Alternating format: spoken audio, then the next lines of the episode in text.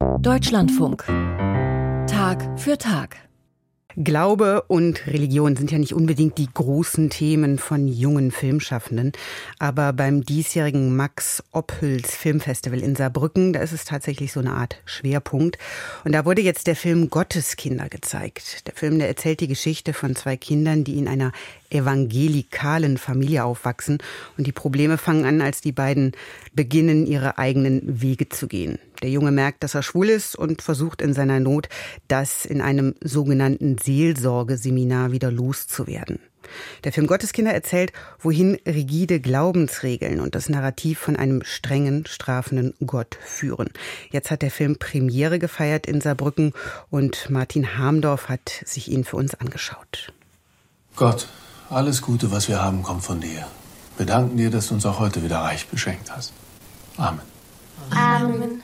Sie halten sich an den Händen, während der Vater das Tischgebet spricht. Es ist eine sympathische Familie, die hier im großzügigen Eigenheim am Tisch sitzt. Der Vater, die Mutter, die drei Schwestern und der Bruder.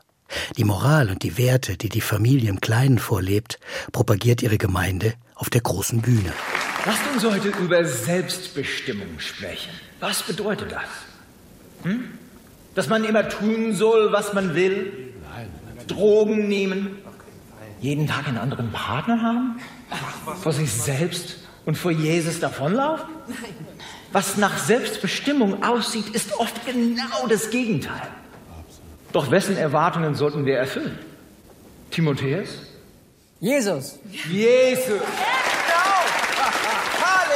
Evangelikale Gemeinden und ultrakonservative Freikirchen waren für die Filmemacherin Frauke Lodders eher in Amerika verortet, etwa in Brasilien und in den USA, wo ihr politischer Einfluss immer wieder für Schlagzeilen sorgt.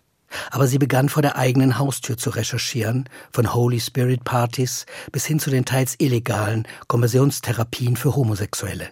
Ihr Fazit? Die evangelikale Bewegung ist in Deutschland weiter verbreitet, als man denkt. Ich glaube, das Spannende ist, bei uns gehen sie noch nicht so sehr in die Öffentlichkeit. Ich denke, das wird kommen. Aber wenn man genau hinguckt, sieht man sie an sehr, sehr, sehr vielen Stellen. Und ich sehe Plakate hängen von evangelikalen Vereinigungen. Ich habe mitbekommen, dass Bands, die evangelikal sind, in Schulen auftreten, auf Schulhöfen. Und ich glaube, die Schulen wissen manchmal gar nicht, was da propagiert wird. Und ich glaube, das ist das Gefährliche, weil es schleicht sich so langsam ein und wird eine Normalität. Eine Normalität, die in Zeiten politischer Polarisierung durchaus Teil eines übergreifenden konservativen Rollbacks ist. Die Evangelikalen bieten diesen Gegenpool zu vielleicht Fridays for Future, zu den KlimaaktivistInnen, zu Menschen, die sehr weltoffen leben. Frauke Lotters Film zeigt auch, wie Jugendliche sehr direkt und modern angesprochen werden mit Musik, Videos und Partys. Sie sind in den sozialen Medien extrem stark. Der Auftritt ist immer hochprofessionell, immer groß und modern und lasst uns zusammen Spaß haben, lasst uns zusammen was bewegen. Erstmal positiv in den Formulierungen. Das ist sehr, sehr ansprechend, muss ich leider sagen, sehr ansprechend. Eine moderne Präsentation, die aber eine rückwärtsgewandte Weltsicht und rigide moralische Vorstellungen vermittelt. Die Sünde darf nicht einmal gedacht werden. Und das wird mit aller Strenge schon den Kleinsten vermittelt. Papa, Papa. Hey, hallo, ne? Ich habe heute im Kindergarten geheiratet. Ja, wen denn? Sabrina. Darüber macht man keine Scherze. Du weißt, dass das Sünde ist. Auch wenn es nur ein Spiel war. Gott möchte nicht, dass zwei Frauen zusammen sind oder sogar heiraten. Aber- Kein Aber. Auf die Treppe, aber sofort. Frauke Lodders erzählt von der tiefen Krise in einer evangelikalen Familie, erzählt von Unterdrückung und Selbstzerstörung der Gotteskinder. Während die 17-jährige Hannah spürt, dass sie für den rebellischen und unreligiösen Jungen in ihrer Klasse mehr empfindet als christliche Fürsorge, kämpft ihr 15-jähriger Bruder Timotheus gegen seine homosexuellen Neigungen und will seine Gefühle auf einem sogenannten Seelsorgeseminar austreiben. Gestern habe ich ja gestanden, dass ich für jemanden Gefühle habe. Und wir haben uns heute geküsst.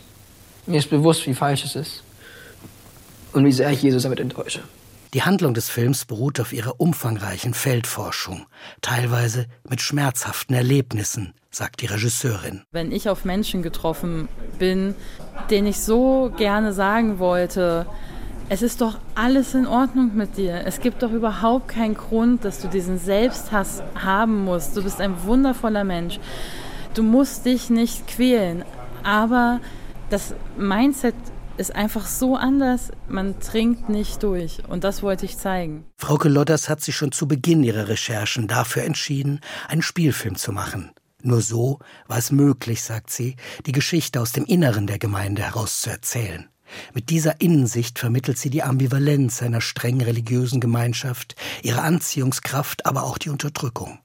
Dabei werden ihre Figuren niemals Abziehbilder oder Klischees und stellenweise ist der Film unbequem, wenn sich etwa Hannah aus freiem Willen dem aufklärerischen Happy End verweigert. Lieber Herr Jesus, ich komme jetzt zu dir.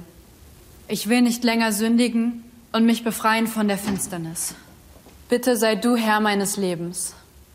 Bitte fülle mich durch deinen Geist und schreibe meinen Namen in das Buch des Lebens. Verherrliche dich in meinem Leben. Amen. Martin Hamdorf war das über den Film Gotteskinder, der jetzt beim Max Oppels Filmfestival in Saarbrücken Premiere gefeiert hat.